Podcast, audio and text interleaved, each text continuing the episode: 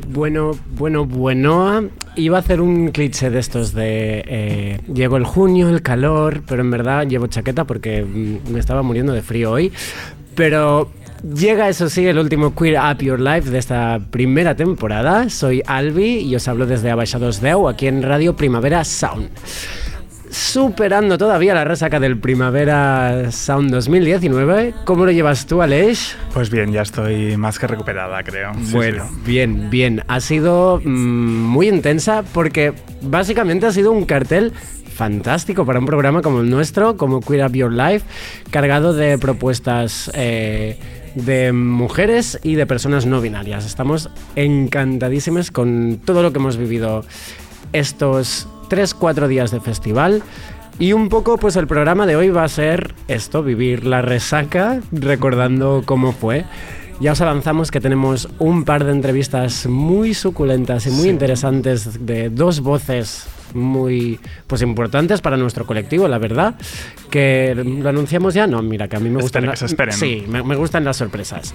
Pues antes que antes de empezar, vamos a escuchar eh, algo que yo creo que destaco mm, casi en el top 3 de los momentos vividos de mi primavera en 2019, que es Daniel Hall. Su sesión fue una maravilla, ahora hablaremos de ella y os dejamos con este Supernatural.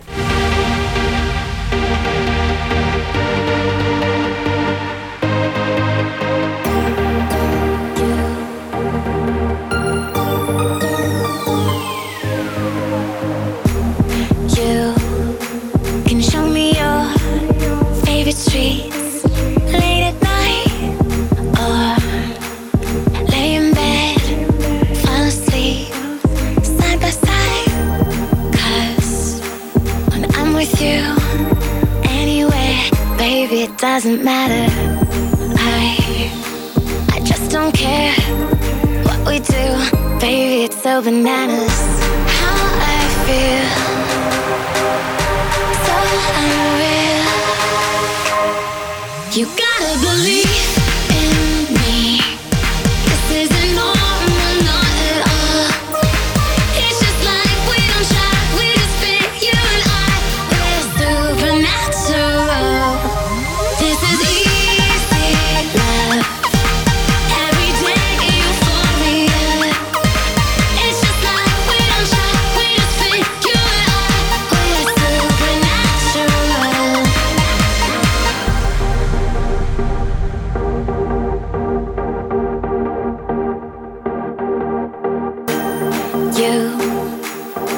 me all figured out in every way.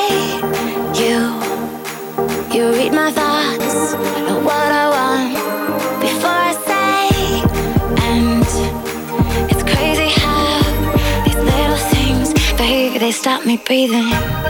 We could carry on if you want, baby, just keep believing.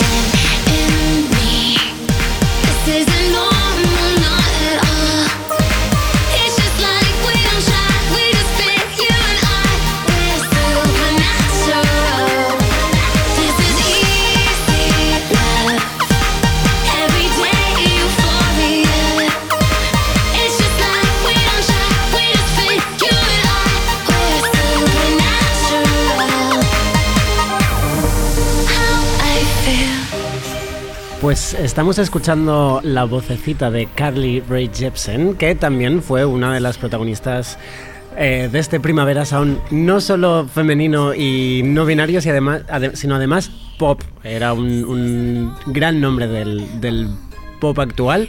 ¿Y por qué destaco a Dani? Pese a no ser ni una mujer ni una persona no binaria eh, y estar casado felizmente con su mujer porque su sesión a las, creo que, creo recordar que era como a las dos y media de la madrugada del sábado, se llenó de personas disidentes, personas outsiders, personas queer, saltando, haciendo pogo, como si eso fuera eh, un ponaeri creado únicamente para nosotros, para, para, para que pudiésemos vivir sin la violencia que normalmente vivirías en un entorno así y saltando con, con la furia y la euforia, pero sin la rabia. Eso fue fantástico y por eso lo recuerdo como algo, como uno de mis highlights. Y seguiremos hablando de highlights. ¿Quieres hacernos algún avance, Aleix, de, Bueno, de los tuyos? eh, después, más tarde, te comento más concretamente. Pero bueno, Christine, ya sabes que. Christine and the Queens. Tengo un super crush di- con Diosa Christine. desde ya. Diosa desde ya. Bueno, pues ahora sí, ya sin más dilatación, vamos a presentar a una de nuestras invitadas. No está aquí, pero le pudimos robar un ratito. Y mira, la verdad es que parecía que se lo estábamos robando y fue una gozadera poder Sí. hablar con Miki Blanco. Estuvimos eh, justo después de su, ah, su pinchada el viernes en, en la zona que tiene Soho House, allí en Radio Primavera Sound, discursando un poco sobre lo queer, sobre el cartel, sobre su música y lo que va a venir, que ya os, ya os avanzamos que será bastante interesante. Pero antes recuperemos su High School Never Ends.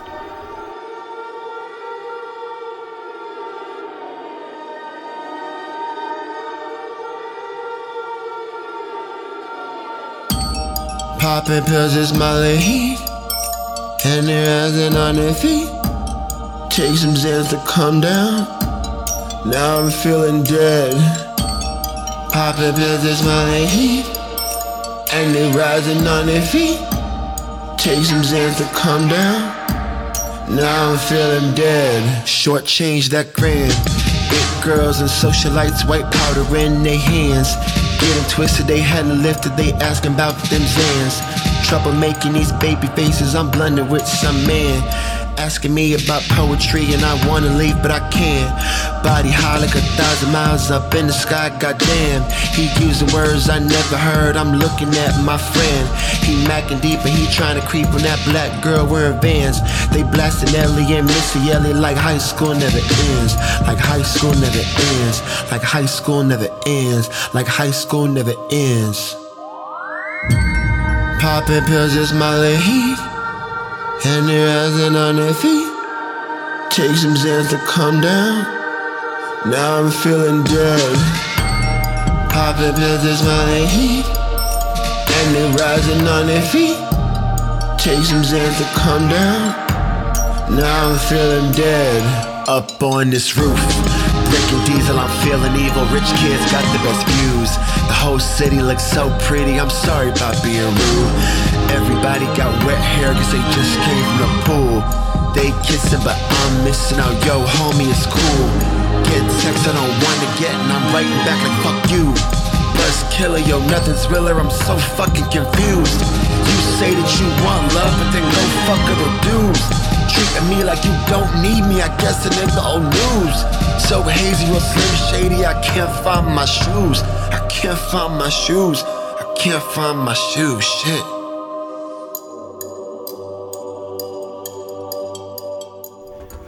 Bueno, qué maravilla este High School Never Ends desde su álbum homónimo de 2016, Mickey. Y ahora sí, vamos a empezar a, a ver qué nos contaba. Para la primera pregunta, de hecho, bueno, antes que nada, os tenemos que avisar que la entrevista está en inglés, pero confiamos en vuestro nivel, la verdad. Sí, ya está. Ya, ya. ¿No? Sí. audiencia. Nuestra, exacto. Nuestra audiencia Controla. controla el inglés y si no, eh, nos podéis hacer un direct message eh, por, por Instagram y os contamos qué había dicho. Ningún problema. Pues primera pregunta, Aleix, eh, ¿nos cuentas de dónde sale esto? Es que esto es algo que siempre le preguntamos a nuestros invitados off the record, ¿no? Como para Sí. saber cómo dirigirnos a ellos. Y, y dijimos, ¿por qué no hacerlo on the record? Ya que siempre se genera algún tipo de debate, ¿no? Exacto. Y que es, eh, ¿qué, pronombres, ¿qué pronombres usamos contigo? Pues esto es lo primero que le preguntamos y esto es lo que nos respondió. Uh, you can use they, them, or well, I'm gonna be quite honest. I'm really open with that. If you're talking about Mickey, you can use she. All of my queer friends say she. I mean, uh, but I also go by he. You know, uh, but they is also. I'm really open with pronouns. It's okay. I personally don't really feel the need to use they. Um, to be quite honest, I would feel even more better with he or she just because it's like all of my queer friends say she. You know, we I, when I talk about when I talk about straight people, I say she. You know what I mean? yeah. Uh, uh, for me, I'm, I, I think I'm a little bit older. I'm 33, and I really respect the use of pronouns completely, but for me, it's not as important. I'm kind of of a different generation. Bueno, nos, nos decía que, que le da igual, pero que, que es importante que se utilicen y que se pregunte. Así que ya sabiendo qué pronombres usar, eh, justo como decíamos, veníamos de su pinchada y venía después su directo, más tarde por la noche, de hecho a las 4 de la madrugada en el escenario Pitchfork, pero no era, no era la primera vez que teníamos a Miki Blanco, ni mucho menos en Barcelona, y esto es lo que queríamos saber, cómo lo enfocaba, cómo había ido la pinchada y, y qué sentía de estar en el Primavera Sound. I have two gigs tonight. My, my first gig is, you know, I just finished DJing Soho House. Um, and I want to thank Soho House because it was super fun. And I'm, you know, I'm, how can I put this? I think I have good taste, but I am the most amateur of amateur DJs. So, but people were dancing. Uh, a lot of people in the beginning, and then I think a lot of people went to go get food or something. I don't know. It's a pool party. It's a pool party. I'm having fun. I have, I'm having fun, and I think people had fun too. I'm excited because my last show in Barcelona, I did at a museum, and then before that, uh, and then before that, I had a really, really strong show in a cathedral, and then before that, the last time, I mean, I was here for Sonar in the very beginning of my career. Sonar supported me in the very beginning, and it's so awesome now to have the support of Primavera. So, you know, it's funny because I'm playing this year, but my album comes out next year, and I'm, and I'm, Maybe you will be back. I, you know, if I'm not back next year, I hopefully will be back 2021 because I'm, I'm about to come out with so much music. I'm about, I'm about I'm about to come out with like like I'm coming out with an album, then I'm coming out with a mixtape. I'm about to come out with like 30 songs. So so it's an exciting time for me. Bueno, allí quedamos avisades. 30 canciones nuevas dice que, que nos van a esperar los próximos meses de Mickey Blanco. Otra pregunta obligada era ¿qué le parece la programación de este año? Sobre todo teniendo en cuenta este The New Normal, ¿no? El, el cambio de paradigma del Primavera Sound que tenía que pasar tarde o temprano y que un poco ponía pues eh, la música urbana, el pop, pero también, como hemos dicho ya 500 veces desde que ha empezado el programa, eh, las mujeres y las personas no binarias en el foco y en el escenario. Se- queríamos saber además si cree que esto se si- seguirá perpetuando y si será un nuevo modo de, de hacer festivales de este tipo. So I don't really know the history of the bookings of Primavera, to be honest, but I am really, honestly, genuinely excited about the fact that there are so many strong female headliners. You know, um, I mean, fucking legends like Erica Badu, and then you have, you know, such strong artists with such such, such strong visions like Solange, and then, you know, you have a newcomer that's so beautiful and amazing like Princess Nokia, an amazing performer like FKA Twigs, and then you have the powerhouse of pop. I mean, to be quite honest, I said this earlier and I really mean it. I think Rosalia is the most exciting. I think Rosalia is the most exciting pop artist since Rihanna. I, well, first of all, Rosalia can sing. Second of all, Yes. she can dance. She's a powerhouse. I think Rihanna. I think I think Rosalia is the most exciting new artist since Rihanna.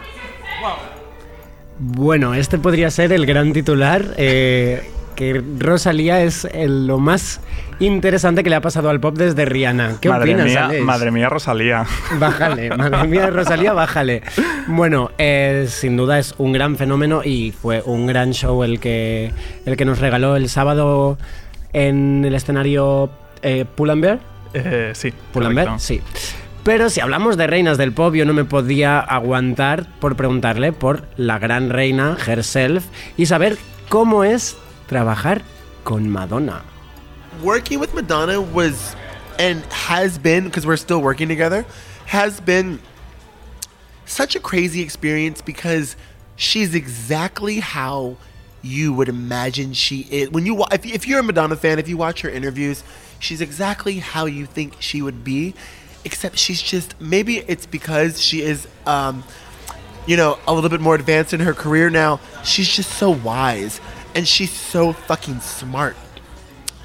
And you know, and and it's it's the kind of thing where it's like there's you can talk to her about a concept, but I don't think there's a single concept that she won't immediately understand, and then immediately be able to say, "Oh well, either I did this or I know you know, I know the direct reference to what this was." I mean, Madonna's a genius, and I was really excited to be a part of everything that she had going on. In a few days, you guys are going to be able to see what we did together. Pues nos decía que in a few days, pero es tan pronto como esta medianoche, la medianoche de hoy jueves, Madonna va a publicar el tema y el vídeo que acompaña esta canción con Mickey Blanco, que formará parte de su nuevo trabajo, Madame X. Así que ya creo que ahora aquí en Queer Up Your Life no lo podremos comentar hasta pasado verano, pero estamos expectantes de ver qué pasa. Y una cosa interesante que había este año, que debemos hablar de ello, Aleix, es... El protocolo antiagresiones, Sí. por supuesto. El llamado Nobody is Normal, eh, para estar preparado, eh, para que el festival pueda estar preparado para afrontar cualquier tipo de agresión sexual o de género. Eh, el año pasado ya se aplicó el, el No Callem, Sí. que fue una propuesta del, Ayuntamiento de. Barcelona eh, para que espacios de ocio nocturno estuvieran preparados para afrontar agresiones machistas. Salas como Apolo, Razmataz ya eh, llevan aplicando. tiempo aplicándolo. Eh, pero con el Nobody's Normal, eh, en Primavera Sound se ha querido ampliar y así poder también afrontar cualquier ataque relacionado con la expresión de género. Más allá de una claro. agresión sexual, también una agresión... eh, Bueno, que si vas vestida de una forma o maquillada y recibes cualquier tipo de ataque por eso, que eso también se cuente como, como una agresión. El festival contó con dos puntos de información y con personas de ambulantes distribuidas por las distintas áreas eh, preparadas para atender cualquier caso que se pudiera dar. Eh, lo más interesante que ya proponía el No Callem es que se hace una formación a todo el personal de las salas eh, para facilitar Muy necesario. Ujú. para facilitar la rápida actuación en, en caso de agresión. Claro. Eh, esto suele ser siempre uno de los im- im- impedimentos a la hora de denunciar, ¿no? La dificultad al no saber cómo actuar. Mucha gen- gente prefiere dejarlo estar, ¿no? Porque no tienes un, un acceso rápido, ¿no? A- Claro, sí. Sí, sí, sí. Pues de eso también queríamos hablar con Miki. y Le preguntamos qué le parecía el hecho de que algo así exista en un festival tan grande. I think it's important because any form of harassment, people need to immediately be found and exited from the festival. People should not think that just because they're having a good time, and, and people should not use alcohol ever as an excuse for harassment because how many of us have uh, been drunk or, you know, having a, a recreational time with our friends or, you know, do a little MD or whatever, and we never harass anybody? So, you know what I mean? It's like just because you're high or you take a drug or you're with friends, like that is that's no excuse for harassment. We know too many people. We we live our lives doing the same things and not harassing other people. So people don't get an excuse. I've only been at the festival for about 2 hours and I had to kind of I had to kind of come straight here, but I walked through a lot and there's a very strong queer presence here. And I'm super down for that. I mean, I don't know has it been like that in the past? Pues mira, nos lanzaba una pregunta, nos preguntaba si, si ha sido así siempre, ¿no? Esta presencia queer o esta presencia de, de expresiones no normativas en el festival. Aquí yo fui un poco pelota y le dije pues que gracias a artistas como, como él, ella, ella, como Mickey, pues nos estábamos soltando cada vez más, ¿no? Eh, y después de ser pelota, nos siguió contando que I used to feel uncomfortable when people would call me a pioneer because I I felt like, oh, are you trying to say I'm old? Are you trying to say that I'm that I'm not relevant? And now I really understand because it. I mean, to say this in the most humble way, a lot of what me and a couple of artists were doing seven years ago was pioneering because it, it was pioneering because it's normal now. And some of these kids, I think the younger ones, thank God that they don't have to experience the same kind of, you know, the same kind of homophobia or transphobia. But for people that are a little bit older, they know what it used to be like. They know what it used to be like just to wear a pair of skinny jeans. You know? You used to get things thrown at you or yelled at you for wearing skinny pants. This is before straight boys were wearing skinny pants. you used to not even be able to wear skinny pants. So it's like the fact that now we can be free to honestly be who we are and have this heterosexual world that's so entitled that thinks so much of themselves to have them, you know, really respect us. Uh, thank God because they should have been doing it always, you know. But I, you know what? When I talk about these things, I always remind myself it's so important as a principle of life to not become bitter because there are so many people even though the queer even though the queer struggle has been really hard there's so many people in this world have experienced even worse. You know i've never lived through a war. I've never known what it's like to live in a country that had civil war or i've never known what it's like to be a refugee or i've never known i've never known what it's like I've never known what it's like, you know, to have to, to feel as if, you know, my family was not safe, you know? Um and I think that I think that that, that thank God that, that we're they're getting somewhere. Even though, you know, the rise of global fascism, they want to take away our rights in Brazil, in Europe, in America. They want they want to they want to take away our rights, but they're not going to do it. We've come too far. We've come too far. We're not gonna. Not, yeah, it, I feel like you know what it is. I feel like it's it's it, it's the last dying breath of a dinosaur that wants to, to try to still have control, but they know they don't have control, and so they try and they try and they try. But it's like the, the dragon, the dragon, the dragon, the dragon shows its teeth, but it has no fire. ¡Wow! O sea, est- estas declaraciones ya fueron de casi lagrimita. La pasión con la que, con la que nos respondía era, mm, pues era lo, lo que esperamos en realidad de artistas tan comprometidos como, como Mickey. Nos gusta mucho esta imagen que decía, ¿no? Que al final todo este fascismo, todas estas personas que siguen sin querer aceptar al resto de, de diversidades del mundo, son un poco pues ese dinosaurio que... Ese dragón. Ese dragón que... Que, bueno, muestra que- sus dientes, Eso. pero ya no puede escupir fuego. Exacto, Qué bonito. que ya no le queda nada. Cuánto poder siente Ay, ahora mismo. esperamos, esperamos encontrar esto en alguno de sus versos. Eh, y nada, al final nos quedaba la pregunta por rigor que hacemos en este programa siempre a cualquier invitade, que es, venga, Les, que esta es tu pregunta. ¿Qué es para ti ser queer? Tu, propia, tu propio punto de vista.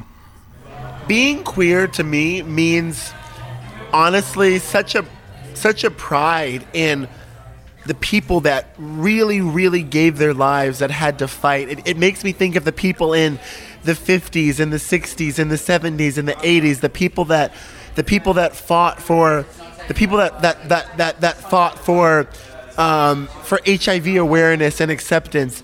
The people that um, you know fought for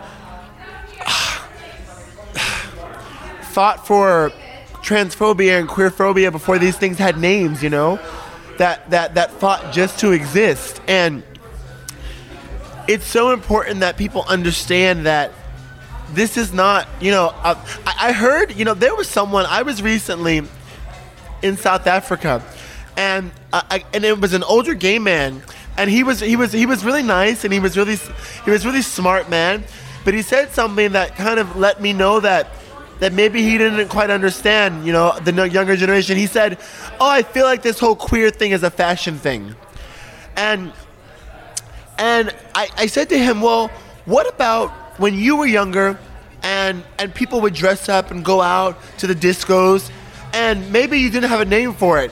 And he said, Oh well that was just dressing up. I don't know why you have to label it.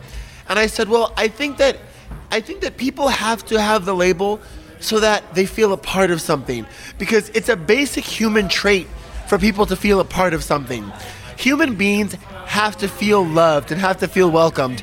And if that means that that the LGBTQA has to now accept a couple of labels until people feel secure, that's okay because everyone has the right to feel secure and feel safe and welcome and loved.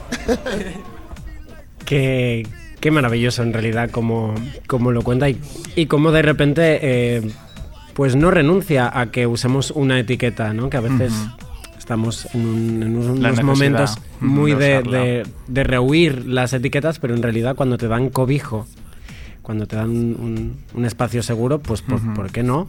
a agarrarnos a ellas. Pues esto es lo que nos contaba Miki Blanco. Un placer, Miki, gracias desde aquí. Muchas un gracias, besazo.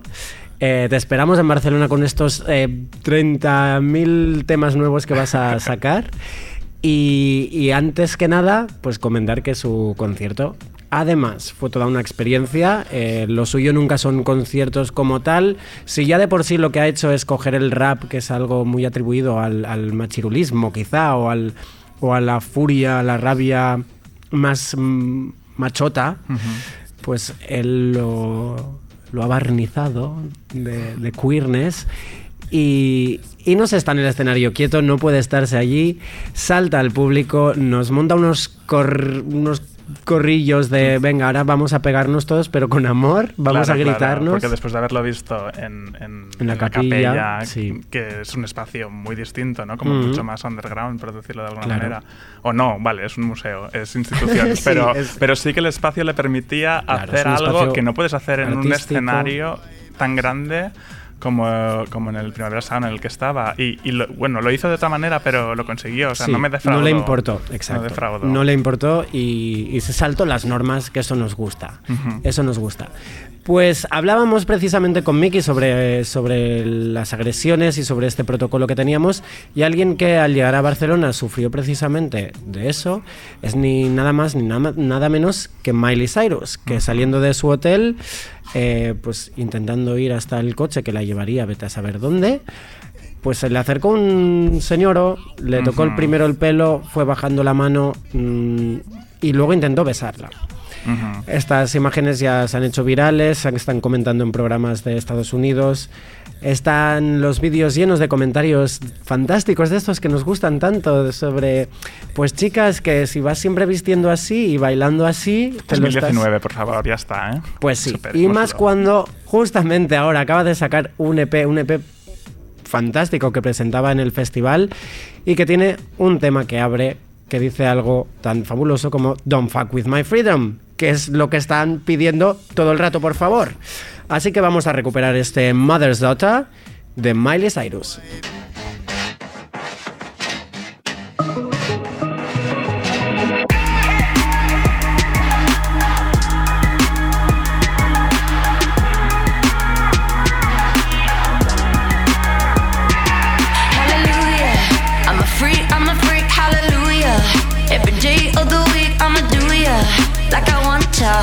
I'm a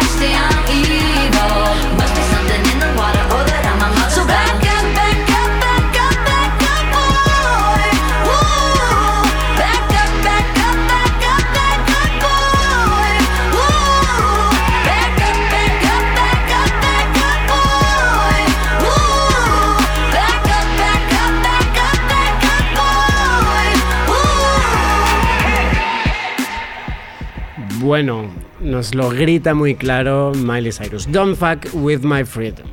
Estamos en Radio Primavera Sound desde Baixados Deu. Esto es Queer Up Your Life.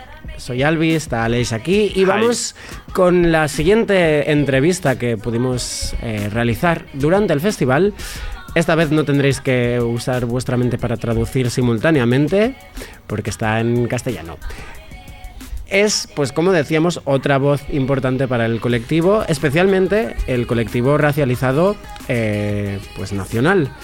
Estamos hablando de Chenta Sai, a.k.a. Puto Chino Maricón. Y antes de empezar a hablar con ella, vamos a escuchar este 2AM.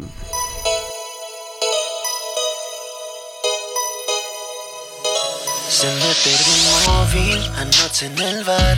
Pusieron a Charlie y cayó al bailar. Perdí la chaqueta junto al DNI.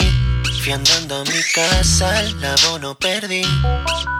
Y es que te diré que al final, por lo menos, yo bailé y me divertí. La verdad que la noche fue una mierda. Yo no quiero salir. Son las dos de la mañana. Perdí tus llamadas. Vi que eliminaste el mensaje, no pasa nada. Son las dos de la mañana. Perdí tus llamadas. Vi que eliminaste el mensaje, no pasa nada. No me acuerdo de nada, en pana Anoche en el bar, ¿dónde está mi móvil? Se habrá caído al bailar. Perdí la chaqueta, la queta y el DNI Fui andando a casa, la no joven Perdí el móvil, anoche en el bar Pusieron a Charlie y cayó al bailar. Perdí la chaqueta junto al DNI Fui andando a mi casa, el abono perdí.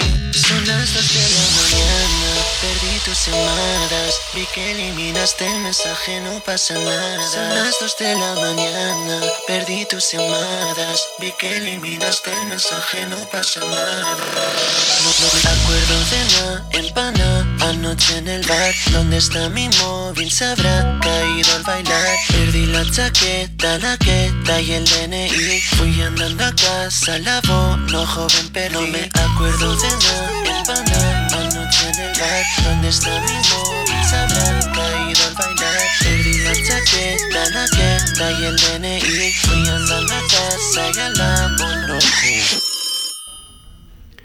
Pues esto era 2AM de, de Puto Chino Maricón, homena- homenajeando mucho a Charlie XCX, su admirada y mi admirada Charlie XCX. Eh, pues eh, nada, vamos a hablar con él en el pasado, en realidad. En- en- de la misma forma le preguntamos también cuáles eran los pronombres que quería que utilizáramos, pero no vamos a poner la respuesta porque simplemente nos dijo, mira, hace, mm, no Feel me importa, free. feel free. Mientras se, se haga siempre desde el respeto, naturalmente. Así que, pregunta mm, importante es cómo ha ido al concierto. En esta vez le, lo cogimos después del concierto. Era su primera vez en el primavera y queríamos saber cómo lo enfocaba y cuál eras- cuál eran sus highlights. Buah, el concierto ha ido muy bien, creo. O sea, desde, desde mi perspectiva ha salido bien y estoy muy feliz y han sido, pues eso, mm, mm, meses bastante intensos de trabajo. No solamente desde el espacio musical, sino también el, el de escribir un libro y todo eso. Pero bueno, al final todo converge y, todo suma. Así que estoy muy feliz con el equipo y con todo. O sea, fue la primera vez de todo. Y es mágico realmente. O sea, estoy flipando con el cartel.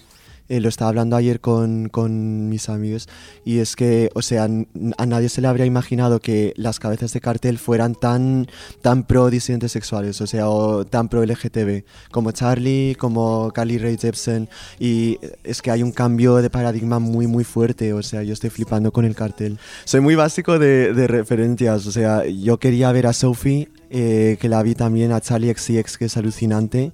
Eh, vi, quiero ver a Robin. Eh, quiero ver a Cupcake. No sé a qué hora toca.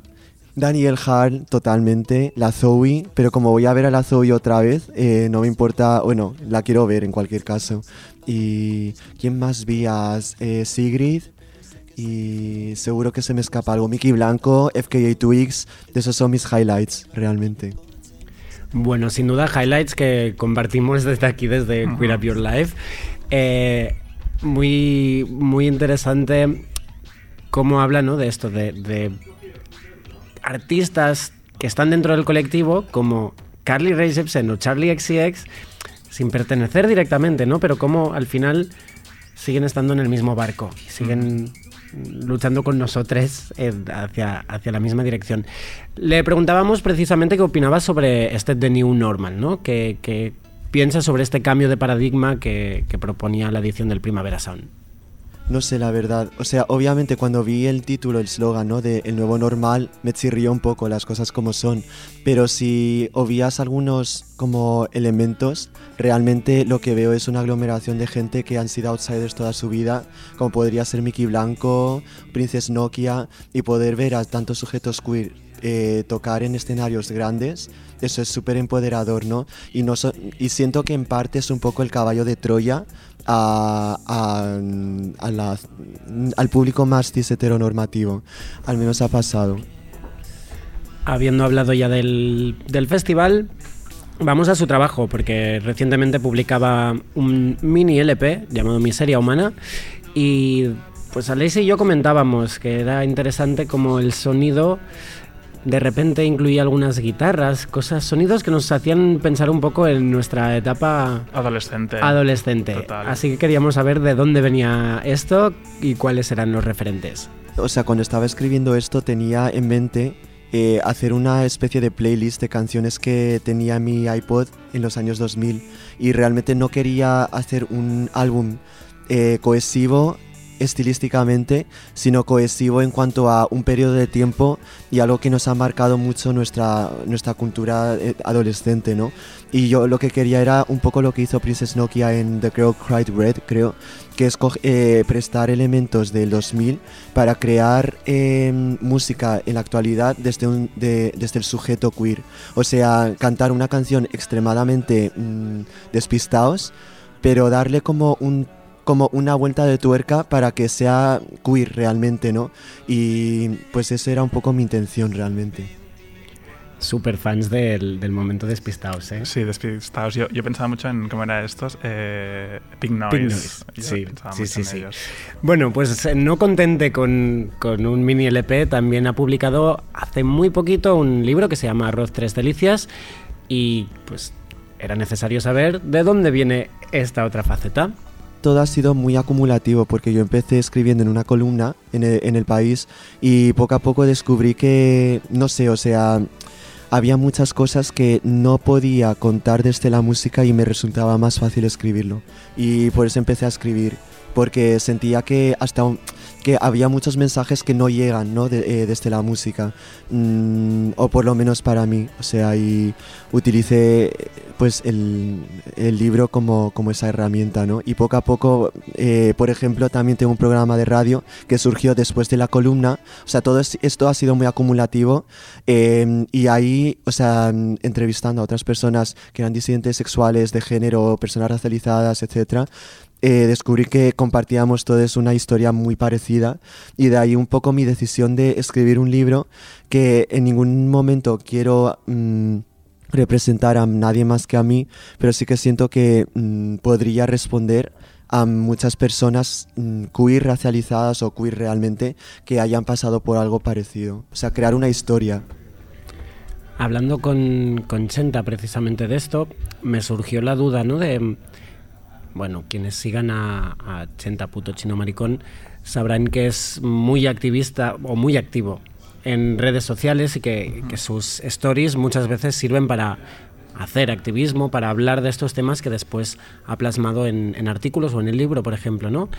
Y, y me surgía la duda de por qué no era suficiente este, este espacio más eh, mm, digital y qué pasaba con los públicos, ¿no? El, el- el público más millennial que, que consume los stories quizá no lee libros. Así que queríamos saber si la accesibilidad con la que se comunicaban los stories está también reflejada en el lenguaje del libro. Es que al final siento que todo es muy es muy acumulativo y transversal. O sea, porque eh, yo conozco a mucha gente, o sea, algunos seguidores, algunos seguidores, perdón, em, que leen mis columnas eh, del país y tienen igual 16 años o 17. Por eso eso es algo que para mí es muy importante, porque siento que estos espacios no son accesibles para, para mucha gente, pero porque se utiliza un lenguaje bastante tergiversado, como muy complejo, muy, muy difícil de acceder, claro, y al final es bastante patriarcal, que, si que queramos o no, por eso, eh, porque al final, y, y hegemónico, porque creas un lenguaje que realmente es una frontera eh, para, que, para impedir que la gente pueda acceder a estos conocimientos, etcétera, ¿no? Yo, yo fui uno de ellos, por eso yo no quería que esto pasase a otras personas y de lo que yo aprendía en mi día a día, en mis experiencias vitales, lo quería como comunicar con otros y yo sí que lo noto, que la gente que lee mis stories también son las que leen las columnas, por eso. Así que eso sí, abre, abre fronteras a otras personas que en ningún momento de tu vida hubieras imaginado que lo leerías, ¿sabes? Y eso es algo que me emociona mucho, que haya gente, de, yo que sé, 50 años, 60 años, que lo lea y diga, ostras, o padres que igual tienen hijos que son que son, yo que sé, racializadas, disidentes sexuales, y como que les abres esa puerta para entender también sus relaciones personales. Hay un momento en esta última intervención que, que Chenta se corrigió, ¿no? Que quiso utilizar el, el neutro y se corrigió. Y era algo precisamente que, que nos apetecía hablar eh, sobre esto, sobre el lenguaje neutro. Si considera que es importante implantarlo o, o buscar eh, Utilizarlo, utilizarlo utilizarlo constantemente. activamente. Yo creo que en este momento eh, sí. O sea, igual en 20 años mm, encontramos otra estructura que, que sea, mm, yo qué sé, igual más práctico, más fácil, más no sé, pero ahora mismo tiene sentido, especialmente porque estamos en un momento de extrema deconstrucción, ¿no? En el que nos damos cuenta de que muchas cosas que se han construido hasta el día de hoy, eh, pues han sido, ¿cómo se dice? Pues eh, ante- eh, han sido construidas desde, desde manos mm, desde, ¿cómo se dice? Desde una, desde una perspectiva muy particular, ¿no? Que es el cis heteropatriarcal, eh, inevitable, inevitablemente también el blanco, pero porque vivimos en el occidente y es inevitable, y desde el hombre cis, por eso de repente, o sea, ahora mismo siento que sí que es importante mm, buscar un espacio más neutral en todos los aspectos, lenguaje neutral, para facilitar estas estos sí eh, este descubrimiento y, hacer que nos sí a facilitar el cuidado entre entre bueno el cuidado mutuo Cuando mm, hace pocos días presentaba Miseria Humana, no solamente en el Primavera Sound, sino también en Madrid, en el 8 y medio, eh, anunciaba que era la última vez que actuaba en Madrid, al menos hasta 2020. Claro, yo mm, leí esto como al final siempre estamos oyendo noticias de no sé quién mm, se retira de la música, hace un parón, tal. Le quisimos preguntar qué pasaba con esto, si era un parón real o qué pasaba. En Madrid sí, o sea, en Madrid sí porque siento que mm, en Madrid como, bueno, es mi, es, es mi ciudad, eh, si tengo posibilidad me gustaría hacer proyectos más experimentales y performativos. Y por eso siento que es como performer, o sea, los conciertos, o sea, los espacios de conciertos y salas, etcétera, festivales, sigue siendo muy normativo. Y tenemos que empezar a cuestionar eso también, ¿no? Ayer viendo a Mickey Blanco, dije, ostras, es que esta persona ha roto todo y en el buen sentido ha deconstruido el- lo que implica eh, ir a un festival, eh, lo, que, lo que te esperas cuando vas a ver a un artista. Y yo creo que eso es algo que quiero eh, investigar. eh, hasta, pues por eso dije hasta el 2020 no quiero hacer nada, pero porque para mí Madrid, como es mi, mi ciudad, es, ¿cómo se dice? Ahí puedo experimentar eh, más fácilmente. Por eso sí que quiero, pues eso, realmente. Experimentar los, los espacios eh, escénicos y el performance. Precisamente es esto que hablábamos antes, ¿no? De Mickey Blanco, del desmontar el, el escenario o el, o el formato concierto arquetípico y, y- quizá normativo y descubrir nuevas formas, ¿no? Quizá desde, desde lo performativo.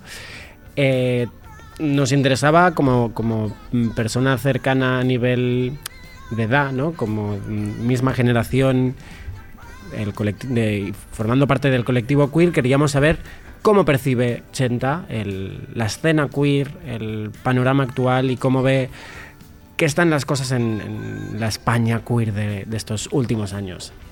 Yo creo que ahora mismo estamos mm, como que hay una brecha muy grande, ¿no? Entre la como la comunidad mm, no sé si la comunidad como gay cis homonormativa por un lado y luego como otra otra comunidad de personas de eh, que es un- una red de resistencia en el que se está empezando a crear como o sea, cuestionar las herramientas que utilizamos y cuestionarnos, etcétera.